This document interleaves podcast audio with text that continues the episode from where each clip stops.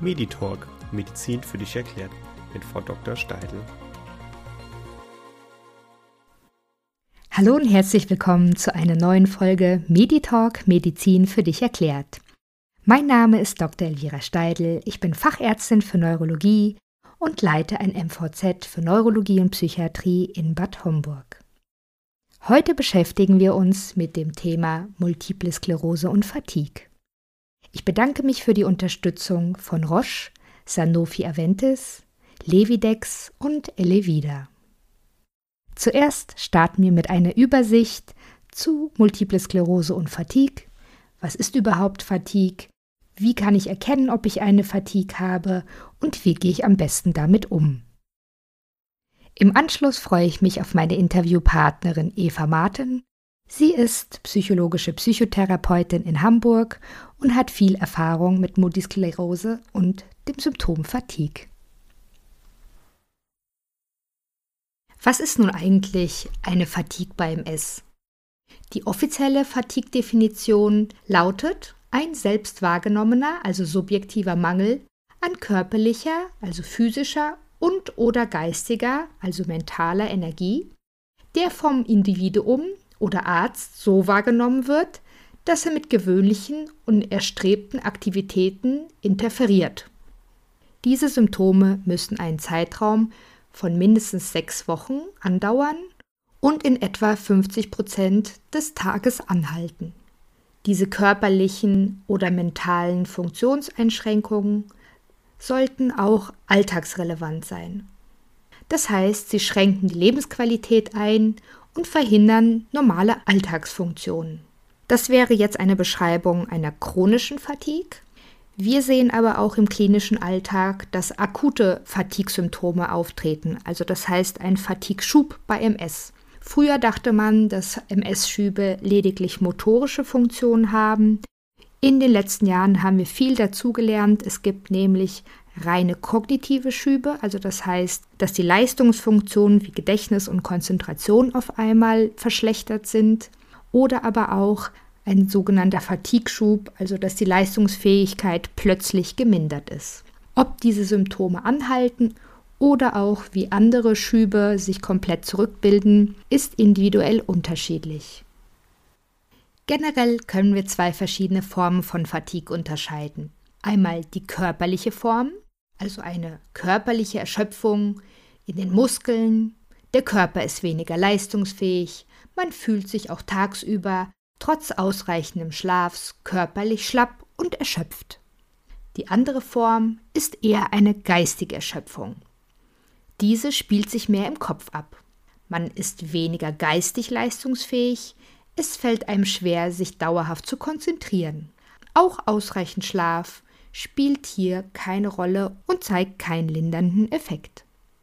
Im Alltag sehen wir jedoch ein Mischbild beider Formen. Also selten ist es eine rein körperliche Erschöpfung oder eine rein geistige Erschöpfung, sondern sie spielen beide eine Rolle und überlappen und schwanken auch im Tagesablauf. Generell ist Fatigue kein neues Symptom, das wir jetzt kennen. Dieses gibt es schon lange, wurde aber unter anderen Namen bekannt. Früher wurde es Lassitude, Ennui, Mattigkeit, grenzenlose Erschöpfung oder Neurasthenie genannt. Mittlerweile benutzen wir diese ganzen Begriffe nicht mehr, sondern lediglich das Fatigue. Diese Symptomatik kennen wir auch nicht nur von der MS, sondern auch von anderen Erkrankungen. Besonders im Vordergrund steht zur aktuellen Zeit durch die Corona-Pandemie das Long-Covid-Syndrom mit dieser chronischen Erschöpfung, aber auch Tumorerkrankungen, rheumatoide Arthritis, Schlaganfälle, andere rheumatische Erkrankungen, neurologische Erkrankungen wie ALS oder Morbus Parkinson haben auch sehr große Einschränkungen durch diese chronische Erschöpfung. Alle gemeinsam haben jedoch die gleichen Auswirkungen auf den Alltag. Das Sozialleben, Arbeitsleben, Privatleben oder auch Hobbys werden dadurch eingeschränkt. Die Leistungsfähigkeit ist beeinträchtigt, es ist abhängig vom jeweiligen Beruf, welche Form der Fatigue Einfluss nimmt und ob man körperlich oder geistig aktiv ist. Nicht selten muss das Arbeitspensum reduziert werden. Fatigue zählt auch zu den Hauptgründen für eine Frühberentung. Im Privatleben führt diese chronische Erschöpfung meist zu Unverständnis bei den Angehörigen, da man es von außen nicht sieht. Dadurch, dass man weniger belastbar ist und häufiger Pausen braucht, wird dies missverstanden und sogar als Faulheit betitelt. Aufgrund der mangelnden Aufklärung auch bei den Angehörigen kommt es zu familiären Krisen, Streitigkeiten und Konflikten. Der Freundeskreis reagiert ebenfalls häufig mit Unverständnis. Warum kann man abends nicht einfach mitgehen, so wie früher? Naja, weil man erschöpft ist. Aber wenn man es nicht selber erlebt hat oder fühlt, wird es häufig nicht verstanden. Dadurch werden Kontakte weniger und oftmals auch abgebrochen. Man wird zum Außenseiter. Die brauchst du eh nicht mehr zu fragen, die kommt eh nicht mit, die ist immer müde. Das macht auch was mit der seelischen Verfassung des Patienten. Nicht selten sehen wir Depressionen, die aufgrund dieser Isolierung und Ablehnung zustande kommen. Auch selbst ist der Patient sehr unzufrieden, weil er nicht mehr das machen kann oder bewältigen kann, was er eigentlich früher alles spielend leicht konnte. Wie kann ich für mich als Patient jetzt klären, habe ich eine Fatigue oder ist es doch vielleicht etwas anderes? Zu diesem Punkt bitte ich Sie darum, sich Ihrem Neurologen anzuvertrauen. Er ist der Experte für Ihre Symptome und kann auch einige Sachen ausschließen oder vielleicht sogar behandeln, wenn diese denn angesprochen werden. Wenn man Erschöpfungssymptome selbst erlebt, sollten andere Ursachenformen zunächst ausgeschlossen werden. Diese sind zum Beispiel kognitive Defizite, also dass es gar keine Erschöpfung ist, die die Arbeitsfähigkeit einschränkt, sondern vielleicht Gedächtnisprobleme. Ist es vielleicht eine Depression, die eine Antriebsstörung auch zur Folge hat? Oder sind es Schlafstörungen, weswegen man einfach so müde ist? Vielleicht ist es auch die Schilddrüse, die zu der Erschöpfung führt, weil sie eine Unterfunktion gerade aufweist. Zu Schlafstörungen möchte ich nur kurz darauf eingehen. Eine schlechte Nacht ist auch ein schlechter Tag, kann man so pauschal sagen. Und Schlafstörungen bei MS kommen ebenfalls sehr häufig vor. Bei Übergewicht kommt noch ein Schlafapnoe in Frage, ob das vielleicht auch die Schlafqualität stark beeinträchtigt und zur Tagesmüdigkeit führt. Bitte lassen Sie das abklären bzw. besprechen Sie es mit dem Neurologen, ob hier diagnostischer Bedarf besteht. Wenn nun diese Fatigue wirklich bestätigt wurde, was macht man damit? Generell kann gesagt werden, dass man nicht über seine Grenzen hinweggeht, also sprich sehr energiesparend damit haushaltet und sich auch im Tagesverlauf einschätzen lernt, wo habe ich mehr Energie, wo sollte ich vielleicht meine Pausen ansetzen, damit ich auch über den Tag verteilt die Energie einsetzen kann. Generell zur pharmakologischen Behandlung, also zu einer medikamentösen Behandlung, gibt es nur sehr wenige Ansätze. Therapie der ersten Wahl wären SSRIs, also das sind eine bestimmte Gruppe von Antidepressiva wie das Escitalopram oder Moclobemid, was ein recht altes Antidepressivum ist, aber in den kleinen Studien, die bisher durchgeführt wurden, Anzeichen darauf hat, dass eine Besserung erreicht werden kann. Ansonsten Therapie der zweiten Wahl, wenn die Antidepressiva nichts greifen konnten, wären Glutathion-Infusionen, Modafinil oder Amantadin. Das sind Medikamente, die aus anderen Fachbereichen kommen. Und das sind alles Off-Label-Use-Medikamente, also das heißt, es gibt für Fatigue keine Zulassung dafür, sondern ist ein Therapieversuch damit, was auch in der Regel privat bezahlt werden müsste. Die nicht pharmakologische Behandlungsansätze wären eine Kühltherapie, wobei hier nicht wirklich gute Studienergebnisse bisher erzielt werden konnten, körperliche Aktivität, wobei man nicht über seine Grenzen gehen sollte, eine kognitive Rehabilitation, neurokognitive Ansätze, das heißt Verhaltenstherapie, darauf gehen wir nachher nochmal mit der Psychotherapeutin Eva Marten näher darauf ein. Entspannungsverfahren wie das autogene Training oder die progressive Muskelentspannung. Also wie Sie hören, haben wir noch nicht äh, das Gelbe vom Ei gefunden. Also es sind verschiedene Ansätze, um die Fatigue zu behandeln bzw. zu lindern. Jeder Patient hat seine eigenen Präferenzen. Also da geht es wirklich um Probieren, was hilft mir, wie kann ich es im Alltag einsetzen, wo spare ich meine Ressourcen. Im Großen und Ganzen ist das Schlagwort Zeitmanagement. Wie verbessere ich mein Zeitmanagement? Wie strukturiere ich meinen Tag? Die Verhaltenstherapeuten versuchen, dieses Zeitmanagement mit einem zusammen zu erarbeiten und zu optimieren. Frau Martin geht nachher nochmal auf die Funktion von Elevida als Gesundheitsanwendung, also als sogenannte DIGA ein, die man auf Rezept bekommt, was auch diesen verhaltenstherapeutischen Ansatz verfolgt. Und bitte achten Sie auf Auslösefaktoren. Wann werde ich besonders müde? Welche Tätigkeiten machen mich besonders müde? um hier für sich einen Zeitplan besser zu konzipieren. Zum Abschluss gebe ich Ihnen noch die drei Ps mit, um mit Fatigue umzugehen. Diese kommen aus dem englischsprachigen Raum und heißen Planning, Priorizing und Pacing. Das heißt, man muss gut planen, priorisieren, was ist wichtig und sich selbst den Takt vorgeben. Als Hausaufgabe gebe ich Ihnen noch mit, dass man Fatigue-Tagebücher führen sollte um seinen Tag besser zu strukturieren und diese Triggerfaktoren zu erkennen, achtsamer mit sich selber zu sein und auch Achtsamkeitsübungen in den Alltag zu integrieren. Nun freue ich mich auf das Interview mit Eva Martin und weise darauf hin, dass dieses Interview digital aufgezeichnet wurde und entschuldige mich für mögliche Störungen bereits jetzt im Voraus. Hallo, Frau Martin, schön, dass Sie heute beim Podcast bei uns mitwirken. Wir beschäftigen uns ja heute mit dem Thema Fatigue bei Multiple Sklerose.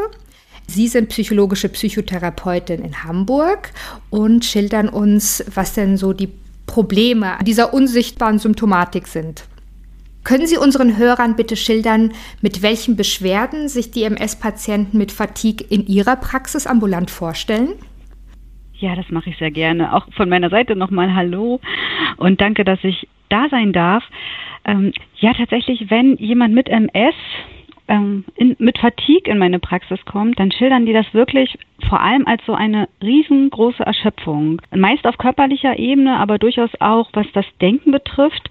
Na, das sind Menschen, die möchten noch ganz viel machen und schaffen es einfach nicht. Und da geht es gar nicht so um große Ziele wie ein Halbmarathon irgendwann laufen und jetzt in das vorbereitende Training starten, sondern selbst Kleinigkeiten wie gehen und sprechen, und das merkt man dann auch in der Sitzung, werden schon als unglaublich anstrengend empfunden. Und bei einigen ist es so, dass sie sich dann auch sehr stark zurückziehen weil sie auch anderen gegenüber nicht ständig erklären wollen, warum sie vielleicht ein Treffen absagen, ne, weil einfach die Energie nicht ausreicht. Und ja, das Spannende ist, es ist ja eins der häufigsten Symptome bei MS und ich habe auch schon erlebt, dass es manchmal so das Erste war. Das heißt, ähm, ich habe Menschen kennengelernt, die erst aufgrund ihrer Fatigue weitere Untersuchungen angeregt haben und sich organisch haben durchchecken lassen und dann tatsächlich erst mit dem S diagnostiziert wurden. Und dann ähm, ja, geht es dann tatsächlich auch in der Psychotherapie manchmal gar nicht nur um den Umgang mit Fatigue oder Müdigkeit, sondern den Umgang mit einer chronischen Erkrankung. Und das ist dann schon nochmal eine andere Hausnummer.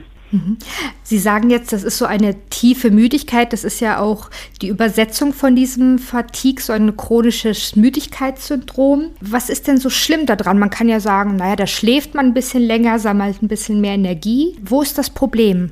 Ja, tatsächlich genau diese Sichtweise manchmal von außen, ne, das macht es sehr schwer damit umzugehen, weil das gar nicht leicht ist, jemandem dieses Gefühl zu erklären, der das noch nie erlebt hat. Eine Fatigue geht eben zweit über eine normale Müdigkeit hinaus, die man eben erlebt, wenn man mal ein paar Nächte nicht gut geschlafen hat, sondern die ist so wirklich so lähmend. Also manche beschreiben das so, als wären die völlig ausgenockt und die Batterie komplett leer. Und im Gegensatz zu normalen Schlafstörungen oder auch anderen Symptomen der MS, die man ja vielleicht auch medikamentös behandeln lassen kann, helfen da leider auch keine Tabletten. Und das macht es sehr frustrierend.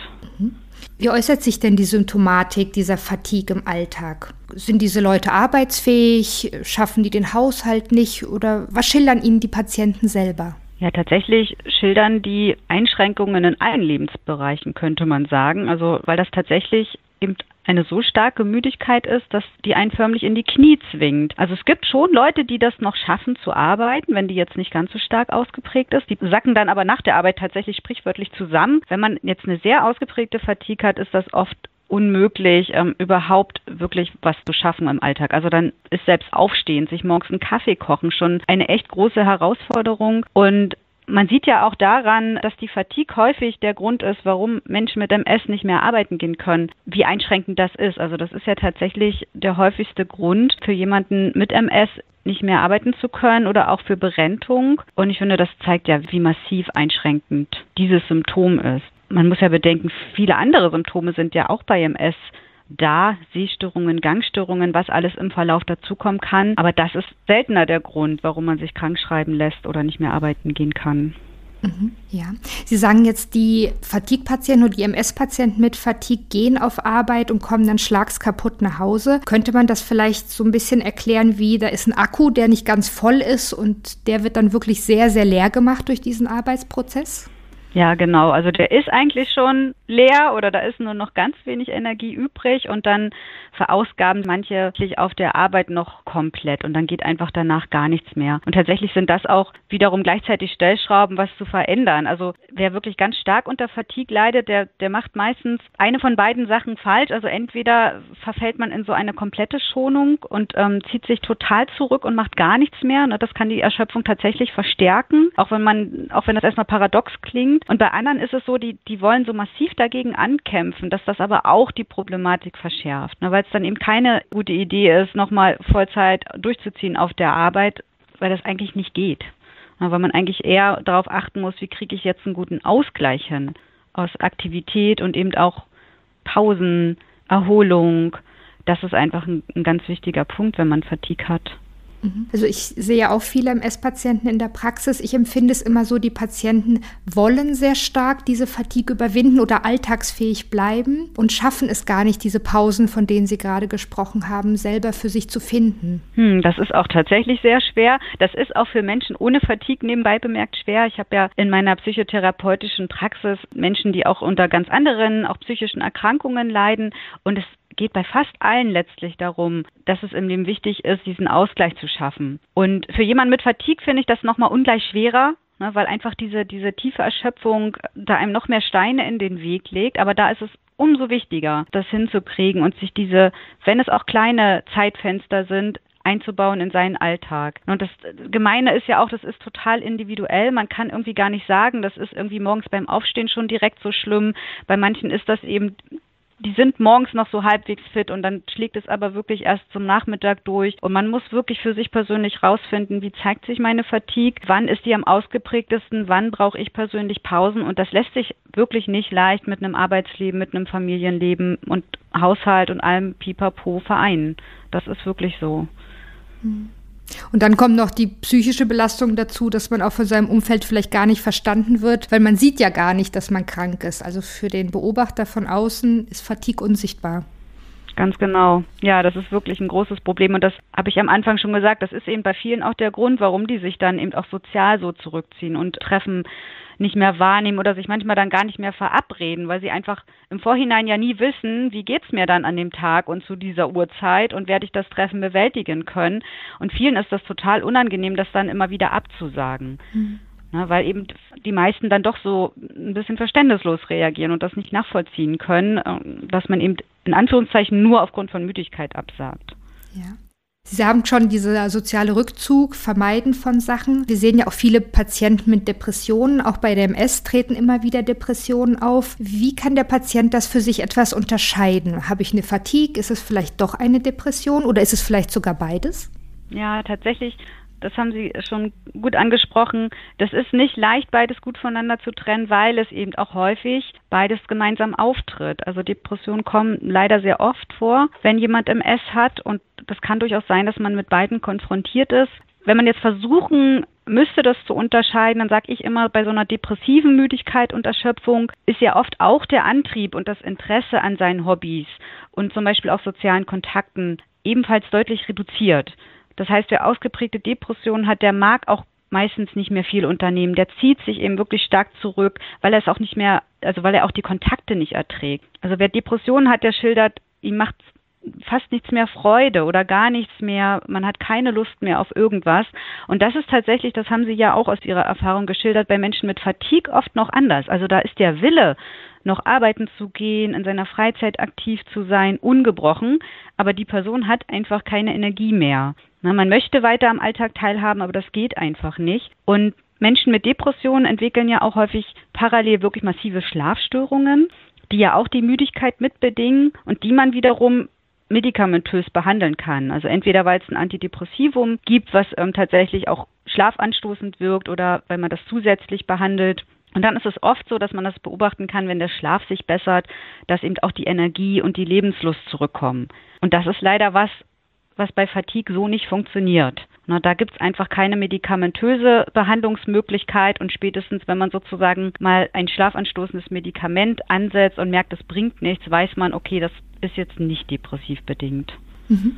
Genau, bei Fatigue, bei MS wie auch bei anderen Krankheiten gibt es zwar Medikamente, die im Off-Label-Use, also die nicht offiziell zugelassen sind, aber probiert werden. Unter anderem sind das auch Antidepressiva, die sogenannten SSRIs.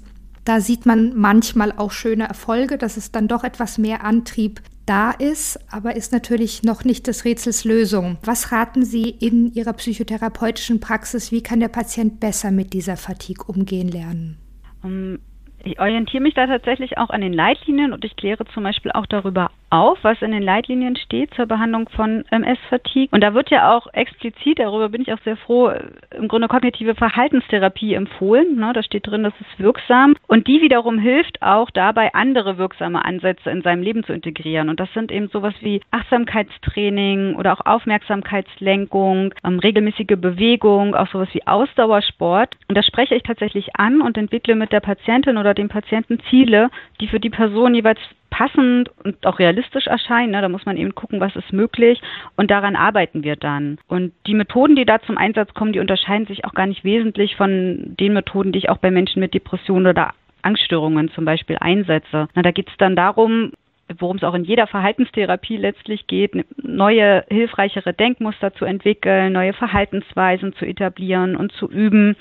Und bei jemand, der eben zusätzlich Fatigue hat, bäckt man erstmal ganz kleine Brötchen lernt aber im Endeffekt auch vor allem mit seinen eigenen Energien gut zu haushalten. Also das ist tatsächlich so der rote Faden, um den es immer wieder geht. Und das Schöne ist, dass die Menschen dann auch recht schnell merken, man ist der Fatigue nicht hilflos ausgeliefert, sondern es gibt eigentlich wirklich viele Stellschrauben, an denen man selbst drehen kann, um besser damit zurechtzukommen.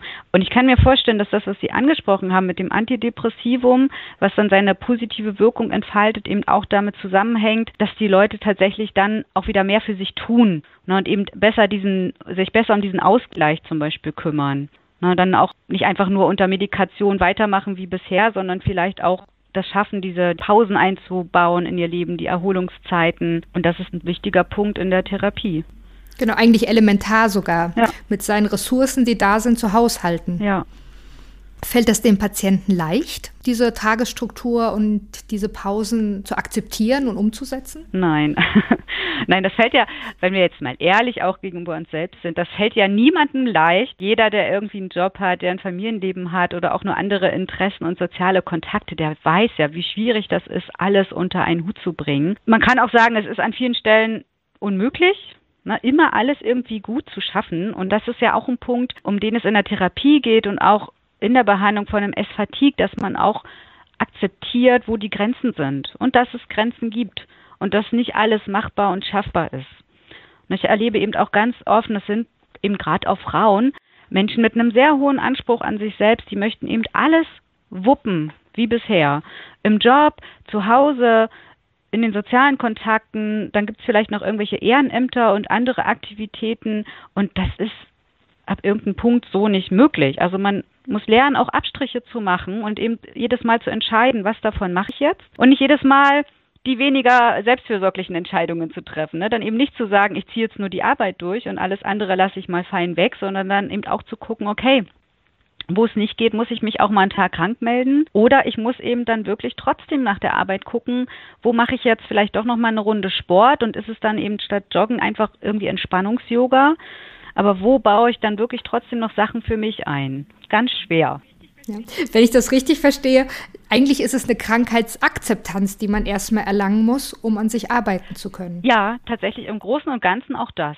Genau. Dann, ja, das trifft es ganz gut. Beides ist wichtig. Mhm. Akzeptanz und eben zu schauen, wo, wo sind noch Veränderungen möglich und wo sind eben die besagten Stellschrauben. Gibt es irgendwelche Hilfsmittel, die Sie dem Patienten dann an die Hand geben, womit das vielleicht leichter fällt zu akzeptieren und auch zu lernen, damit umzugehen? Ich habe natürlich verschiedene Hilfsmittel, die ich im Rahmen der Therapie einsetze, also Arbeitsblätter und Methoden unterschiedlichster Art. Das Problem ist ja eher, dass äh, viele Menschen gar nicht Zugang zu Psychotherapie haben, weil die Wartelisten so irre lang sind. Und auch tatsächlich finde ich für Menschen mit MS ist so dieses typische psychotherapeutische Setting gar nicht immer geeignet. Eben aufgrund der auch körperlichen Einschränkungen, die da sein können, aufgrund von starker Fatigue, die einen manchmal dazu zwingt, zu Hause zu bleiben. Ne, das heißt, man kann ja auch manchmal einen Therapietermin überhaupt nicht so zuverlässig wahrnehmen. Und da muss ich sagen, habe ich in letzter Zeit, und die gibt es ja noch nicht so lange, äh, gute Erfahrungen auch mit Online-Programmen gemacht. Es gibt ja inzwischen Online-Medizinprodukte, sogenannte DIGA, digitale Gesundheitsanwendungen, die man auf Kassenrezept bekommen kann. Und ähm, das verordne ich tatsächlich meinen Patienten und Patientinnen immer häufiger. Und damit kann man zu Hause tatsächlich auch schon viel für sich tun. Oder auch wenn man unterwegs ist. Da kann man auch mal auf einer Bus- oder Bahnfahrt machen. Also das ist eigentlich Zeit- und Therapeuten unabhängig. Also Sie können zu jeder Zeit an jedem Ort das machen, wenn gerade Zeit und Energie dafür da ist, wenn ich es richtig verstehe. Genau so funktioniert das, ja. Und das Programm, was es da speziell im Moment gibt, ähm, es gibt eins für MS-Fatigue-Patienten und Patientinnen, das heißt Elevida. Das basiert auch auf Methoden der kognitiven Verhaltenstherapie. Also da weiß ich als Therapeutin auch, da steckt ungefähr das drin, was ich auch in einer Therapie machen würde. Und Elevida ist zum Beispiel wirklich auch so aufgebaut wie ein therapeutischer Dialog, kann man schon fast sagen. Also man bekommt Informationen und Übungen vorgestellt, hat verschiedene Antwortmöglichkeiten und je nachdem, was man antwortet, reagiert das Programm auch unterschiedlich darauf, was man da angeklickt hat. Und auf eine sehr wohlwollende Art, ganz ohne Druck. Ne? Also da gibt es auch manchmal dann, wie das auch in der Therapie ist, da wird irgendeine Übung vorgeschlagen und dann so eine wie so eine kleine Hausaufgabe manchmal vereinbart. Ähm, probieren Sie das doch bis zum nächsten Mal aus und dann wird eben beim nächsten Mal fragt das Programm dann wieder, haben Sie das gemacht? Mensch, warum haben Sie es denn vielleicht nicht gemacht? Aber nicht auf so eine Art Druck erzeugt oder ein schlechtes Gewissen, sondern so wie ich das auch in der Therapie machen würde, greift das Programm das auch auf und macht das sehr ich finde, liebevoll schon fast und ähm, motivierend. Also das finde ich einfach ganz wichtig. Es hat äh, einen, einen hohen Motivationsaspekt.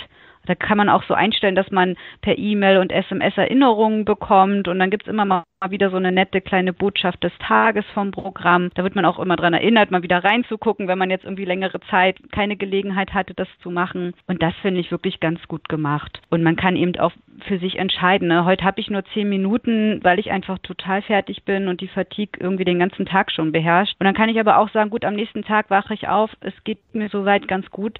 Heute kann ich mal irgendwie eine Stunde mit dem Programm arbeiten. Und so flexibel ist natürlich keine Therapeutin. Also ich habe auch Patienten, die Elevida schon ausprobiert haben oder auch gerne nutzen. Also ich kann das nur bestätigen, was Sie gerade berichtet haben. Das ist für das Tempo des Patienten angepasst oder der Patient passt selber das Tempo an, um sich auch in dieser Hinsicht nicht zu überfordern.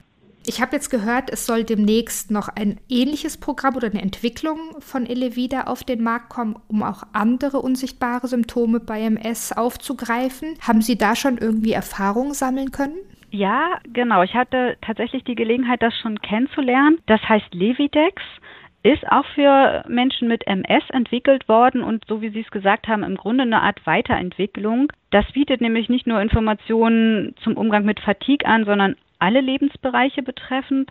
Das heißt, da geht es dann auch um Ernährung, Bewegung, Schlaf. Wie kann man mit seinen Emotionen, mit psychosozialem Stress umgehen und wie hängt das eigentlich alles mit der MS zusammen? Also das ist auch super spannend und das wird, so wie ich gehört habe, im Frühjahr 23 verfügbar sein. Ich habe es mir angeguckt. Ich hatte Gelegenheit, da reinzuschauen. Ich muss sagen, mir gefällt es richtig gut. Also das geht auch ganz viel so auf aktuelle Forschungsergebnisse ein und präsentiert das aber in so kleinen Häppchen. Also ich sage immer, das ist so leicht verdaulich. Das kann man ja in Elevida sich auch angucken, wie das funktioniert und das macht Levidex genauso. Man lernt da viel Neues und es hat aber auch einen großen Übungsanteil. Also genauso wie bei Elevida motiviert das eben sehr, seinen Lebensstil letztlich zu verändern in Richtung einer sehr gesunden Lebensweise mit Blick auf den Umgang mit MS und bietet verschiedene Möglichkeiten an, das zu tun. Und man kann für sich auswählen, was davon möchte ich für mich umsetzen. Und dabei hilft Levidex dann auch. Mhm. Ist es dann eher wie ein Schulungsprogramm? Also ich werfe mal dieses Psychoedukation als Wort jetzt in dieses Gespräch mit rein. Mhm. Ähm, das ist ja schon wirklich erwiesen, dass Psychoedukation bei sämtlichen Erkrankungen hilfreich ist, einfach um die Krankheit zu verstehen und den Umgang mit seiner eigenen Krankheit. Könnten Sie nochmal das Wort Psychoedukation nochmal für die Hörer greifbarer machen? Also was ist das so genau? Das ist eigentlich nichts anderes als eine Art Wissensvermittlung. Also man lernt etwas über die Erkrankung, die man hat. Und Psychoedukation wird mittlerweile nicht nur verwendet für die Aufklärung über psychische Erkrankungen, sondern eben auch körperliche, also auch sowas wie Multiple Sklerose wird darunter gefasst. Und das bedeutet, dass man einfach als Betroffener alles erfährt, was wichtig ist. Zur Erkrankung, zu den Symptomen, zu möglichen Verlaufsformen und auch, was man selber tun kann im Umgang mit der Erkrankung. Und das ist aus der Psychotherapie auch entstanden oder da ein ganz wichtiges wichtiger Aspekt. Am Anfang jeder Therapie geht es immer genau darum, mit dem Patienten, mit der Patientin eben zu schauen, womit haben wir es hier zu tun? Was ist das eigentlich? Die Diagnose, die Sie jetzt hier haben, äh, was bedeutet das für Sie, für Ihr Leben? Welche Perspektiven gibt es. Und es ist zunehmend, und darüber bin ich sehr froh, auch in Arztgesprächen ein großer und wichtiger Bestandteil, dass eben auch über körperliche Erkrankungen genauso aufgeklärt wird. Ich weiß nicht, wie Sie das in Ihrer Praxis machen, das würde mich an der Stelle tatsächlich auch äh, direkt interessieren. Mhm, ja, also ich sage bei einem S-Patienten, ob sie schon alte Hasen sind oder gerade mit einer Neudiagnose, im Prinzip muss der Patient Experte seiner eigenen Erkrankung werden. Natürlich bin ich als Arzt immer der Partner und bleibe der Partner bei der Betreuung. Aber desto besser sich der Patient damit auskennt, desto besser kann er das handeln. Ja, und da fordere ich die Patienten auch wirklich auf, sich mit der Krankheit auseinanderzusetzen und zu beschäftigen. Ja, letztlich, das ist ja immer so ein häufig genutzter Begriff, aber der stimmt schon auch Hilfe zur Selbsthilfe. Das ist ja eigentlich das, was wir erreichen wollen. Mhm. Das möchte ich persönlich auch in jeder Psychotherapie erreichen. Ich, ich sage immer, Patienten überrascht das immer, wenn ich das sage, aber ich sage immer, am Ende möchte ich mich überflüssig machen. Ich möchte ja nicht am Ende der Therapie jemanden vor mir sitzen haben, der irgendwie von mir abhängig ist und dem es nur gut geht, wenn er jede Woche einmal vorbeikommt, sondern mein Ziel ist ja, dass die Person, die mir gegenüber sitzt, ihr Leben selber in der Hand hat und bestimmen kann, wie es ihr geht oder wie mit Stimmungen umgegangen wird. Und so ähnlich ist das natürlich mit körperlichen chronischen Erkrankungen auch. Na, zumal, klar, was Medikamentöses kommt dazu, möchte ich jetzt natürlich hier nicht irgendwie kleinreden. Das ist ja eine Ergänzung. Genau. Also alles, was wir versuchen, Fatigue ist einfach ein Krankheitsbild, wo wir sehr wenig tun können. Also wir haben nicht die Zauberpille bisher, die wir verabreichen und das Problem ist gegessen. Deswegen dieses multifunktionale Konzept mit Psychotherapie, mit Psychoedukation, vielleicht auch medikamentöser Therapie, wenn sie dann greift, es sind einfach viele kleine Schrittchen, um dann das doch irgendwie zu schaffen. Ja. Nochmal kurz zu diesem Levidex zurück. Wir haben jetzt diese Psychoedukation besprochen. Würden Sie sagen, Levidex ist eine Art Psychoedukation? Auch. Also das ist ein ganz wesentlicher Teil im Programm.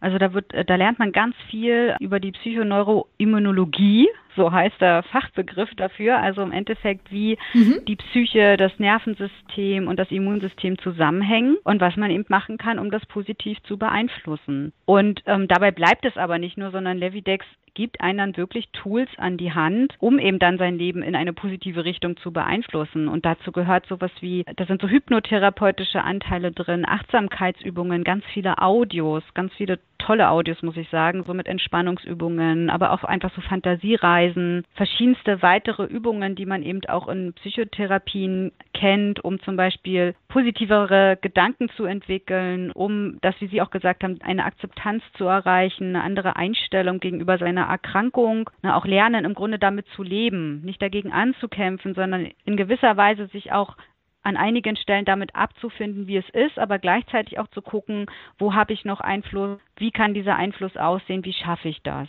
Und es ist ein durchgehendes Gespräch und nicht nur aufklärend und informierend, sondern auch motivierend etwas zu verändern und angereichert mit ganz vielen Handlungstipps und Übungen. Das steckt ja auch zum Beispiel beim Thema Ernährung. Das, das geht so weit, da sind dann auch Rezeptvorschläge zum Beispiel drin. Also haben Sie schon versucht, selber was nachzukochen? Ja, einige Sachen, da dachte ich, das mache ich ja schon. also, ich muss sagen, der, der.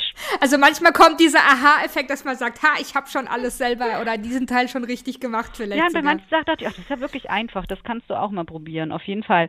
Bei den sportlichen Übungen dachte ich, hoi, hoi, hoi da sind ja so manche Sachen dabei, da könnte ich mir auch mal wieder jetzt eine Scheibe abschneiden. Also äh, da wird man dann auch selber ja an seinen Schweinehund erinnert, den man auch mal wieder ähm, aus dem Weg schaffen kann. Ja, und das ist tatsächlich hochinteressant. Also ich finde es ganz spannend. Zu dem Elevida haben Sie gesagt, das ist eher wie so ein Dialog. Das Programm spricht zwar nicht in echt mit einem, aber es wäre so wie ein Gespräch, immer so ein Hin und Her. Ist das bei Levidex auch? Ja, genau. Das funktioniert genauso. Das ist auch im Grunde simuliert es einen therapeutischen Dialog. Also das ist tatsächlich äh, genau so, wie ich das auch für Elle wieder geschildert habe, dass es einem so vorkommt, als würde man mit einem Experten oder einer Expertin sich austauschen. Wir haben Patienten und Patientinnen, äh, die an der Studie teilgenommen haben, äh, die, da durfte ich äh, Kontakt haben und die haben das auch so berichtet, dass sie das gar nicht so empfunden haben, als wäre das ein Computerprogramm, sondern die, die haben eben teilweise wirklich das Gefühl gehabt, sie wussten es, dass es nicht so ist, aber hatten das Gefühl, dass da eine echte Person im Hintergrund ist. Und das finde ich schon schön. Ja, da fühlt man sich auch gut aufgehoben. Ja, ich, ich mache, also Levidex muss ich sagen, ich äh, habe schon einige Programme mir angucken dürfen und durchgeklickt, aber das hat mich gut abgeholt. Das habe ich fast bis zum Ende durchgeklickt und das möchte was heißen. Es ist sehr, sehr umfangreich. Also. Eigentlich kann dann dieses Programm die ganze Familie mitmachen. Nicht nur das Essen wird dann zusammen zu genau. genommen, sondern vielleicht auch Bewegung, Ernährung, Schlaf, alles, was dieses Programm bietet, kann eigentlich für die ganze Familie sogar positiv auswirken. Ja, da sagen Sie was. Ich habe tatsächlich schon solche Rückmeldungen auch von Patientinnen bekommen, die dann, ähm, ja, ja, wo das natürlich auch ein Stück weit abgefärbt hat auf die Familie. Mhm. Mhm. Was würden Sie denn unseren Hörern jetzt noch zum Abschluss mit auf den Weg geben? Ja, vielleicht noch mal was ganz Konkretes. Jetzt haben wir irgendwie über diese Online-Programme gesprochen, aber gar nicht, wie man die bekommt. Ich meine, Sie können das natürlich in der Praxis Ihren Patienten und Patientinnen ja erklären.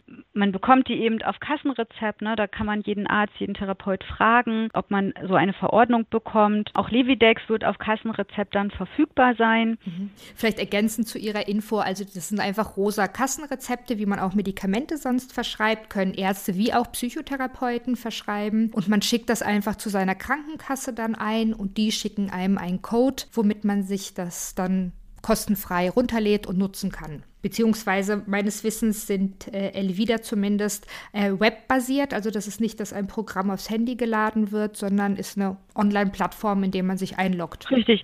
Das ist auch bei Levidex so. Das funktioniert über so einen Webbrowser, so ein bisschen wie bei Amazon oder anderen Plattformen, dass man sich eben mit einer E-Mail-Adresse und einem Passwort, was man sich dann natürlich selbst aussucht, einwählt. Dann kann man in dem Programm arbeiten und wenn man ähm, für den Tag eine Pause machen möchte, dann loggt man sich einfach aus. Und das Schöne ist, egal von welchem Gerät aus und wann man sich wieder einloggt, das Programm setzt den Dialog genau an der Stelle fort, an der man aufgehört hat. Das heißt, man kann auch zu jeder Zeit Pausen machen. Man muss nicht bis zu einem bestimmten Abschnitt in Anführungszeichen irgendwie kommen, sondern ähm, kann es auch jederzeit unterbrechen. Und ja, wer zum Beispiel anonym bleiben möchte und vielleicht nicht will, dass die Familie mitbekommt, dass man sowas macht, das, da hat es eben auch den Vorteil, dass man das nicht wie so eine App auf dem Gerät runterlädt. Ja, genau, weil diesen Fall habe ich auch in der Praxis, dass einige sagen, ich will gar nicht, dass es so präsent immer dieses Icon auf dem äh, Smartphone drauf ist und mich daran erinnert, ich habe MS, ich habe Fatigue mhm. äh, und sind dann immer ganz froh, dass sie einfach über den Internetbrowser dann reingehen und das dann machen, ohne dass es immer ganz präsent vor Augen ist. Ja. Dann vielen herzlichen Dank, Frau Martin, für das interessante Gespräch. Ich danke Ihnen. Ich bin gespannt, wann Levidex zur Verfügung ist, wann ich es ausprobieren darf. Ich freue mich auf jeden Fall, meinen Patienten auch neue Möglichkeiten der Begleitung und Therapie anbieten zu können. Ich wünsche Ihnen erstmal alles Gute. Dankeschön. Das wünsche ich Ihnen auch. Tschüss. Ich verabschiede mich an dieser Stelle mit der Folge Multiple Sklerose und Fatigue. Ein herzliches Dankeschön geht an die Interviewpartnerin Eva Martin in Hamburg und an die Unterstützung von Roche, Sanofi Aventis, Elevida und Levidex. Nach einer längeren Pause in 2022 freue ich mich wieder dabei zu sein und dass ihr meine Zuhörer seid. Euch eine schöne Adventszeit und bis zur nächsten Folge.